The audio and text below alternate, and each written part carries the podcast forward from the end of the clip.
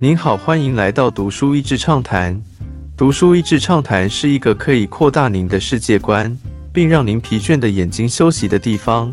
短短三到五分钟的时间，无论是在家中，或是在去某个地方的途中，还是在咖啡厅放松身心，都适合。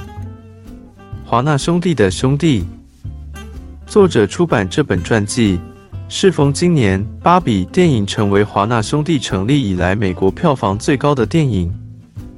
想到华纳兄弟，似乎有许多不同的面相，可能是旗下 DC 漫画的蝙蝠侠与神力女超人，也可能是卡通 Looney Tunes 里面的兔八哥 Bugs Bunny，还有达菲鸭 Daffy Duck，还有在好莱坞黄金时代出品的北非谍影以及窈窕淑女。是什么样的机运，让一群移民的兄弟们在穷困中建立起这样的一个庞大娱乐帝国？细说从头，却不是说华纳。本书不同于以往关于华纳兄弟的书，它的重点在四位兄弟，而不是公司本身。所以故事的内容是从他们逃难到美国的父亲开始说起，一直到兄弟时代转让经营的一九七零年代。身为在欧洲被种族歧视迫害的犹太人，华纳兄弟的故事可以说是因为迫害而走出截然不同的道路。即便是在美国，也仍然受到反犹太的余毒和各种的挫折。可是，似乎这种挫折让兄弟们更有一种人生苦短就放手一搏吧的无惧精神。大哥 Harry 是精神领袖。也因小时候曾经在欧洲历经迫害，而深深具有人道精神。他坚持电影的目的是教育，并且同时娱乐观众。二哥 Albert 沉默寡言，是大哥开始创业时得力的助手，也是公司长期以来的大掌柜。三哥 Sam 是极为聪明，而且对科技极有兴趣的创业家，而是最小的兄弟 Jack。是兄弟当中最像娱乐家的一位，同时也是最让家人心痛的一位。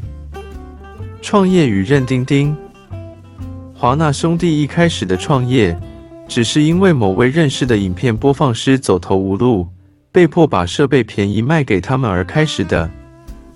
他们找寻一个地方开始经营放映影片的生意。在二十世纪初，影片放映的技术是被爱迪生所垄断。所以兄弟们不断找寻各种绕弯路的方式来求生存。在反犹太主义仍然盛行的当时，他们借钱是困难的，而想要踏入影片内容制作几乎是更加不可能。但因缘际会地接触到了美国前驻德国大使的自传《我在德国的四年》的版权，在不被看好的情况之下，发行了这个电影，得到意外的正面反响和收入。华纳兄弟第一个碰出来的明星，并不是什么俊男美女，而是一只从一战欧洲领养回来的一只德国牧羊犬 Ren Tin Tin，中文翻译是任丁丁。这只上镜又可以配合导演指挥的狗明星，连续为华纳兄弟创造了几个叫好又叫座的电影，同时也带动周边商品的热销。战争与冷战，即便有了这样初步的成功。他们仍然面对着种种的困难。美国历经大萧条以及两次世界大战当中的动荡不安。有着崇高理想的大哥，在不小的批评声浪之下，依然坚持拍摄一些像是《我在德国的四年》那样真实体现欧洲状态的内容。他这样的坚持刚好碰上战争期间美国政府需要统战文宣的时机。他们与小罗斯福总统就因为这样而一拍即合，一连串的许多反纳粹以及爱国主义影片，搭配着政府想要推动的一些讯息，让华纳兄弟在这个动荡不安的时代里也急速的成长。但水能载舟，亦能覆舟。在二次世界大战之后，美国很快的进入了冷战时期。在这个时期，有强烈的反共产主义氛围。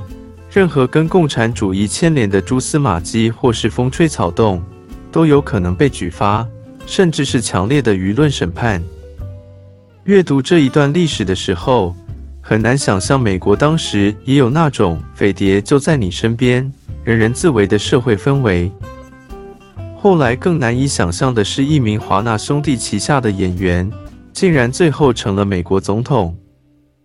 电影科技的突破，整个故事不但是一个兄弟家族事业的故事，也很强烈的看到科技的成分。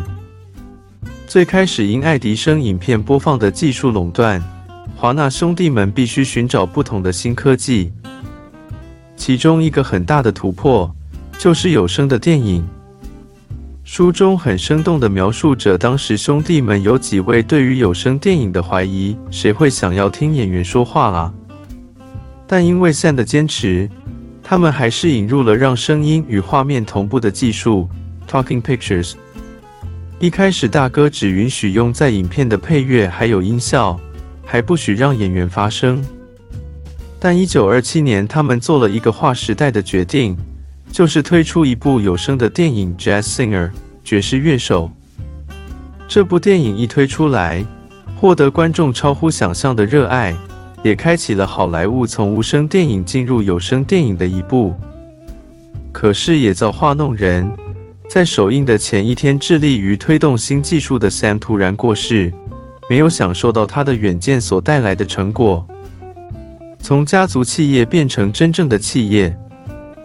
这个兄弟为基础的企业，在好莱坞黄金时代一直都是有浓厚家族企业的色彩。除了兄弟们分工掌控公司之外，家族也有不少的人参与其中。兄弟们一起工作，难免会有纠结的情况。大部分的时候，大哥 Harry 总是发挥领导力，让家族渡过难关，仍然可以保持团结。但就在 Sam 过世后几年，当他们决定一起把股份让出、同步退出的时候，小弟 Jack 做了一个惊人的举动，而这一个背叛的行动，让家族的分裂再也没有办法挽回了。演员与编剧罢工，最近好莱坞的演员以及写作剧本的作家已经罢工了几个月。近日，美国作家协会终于与好莱坞达成初步协议，但演员依然还在罢工中。虽然明年开始普罗大众才会感觉到这场大罢工的真正影响，但这并不是演员与编剧的第一次罢工了。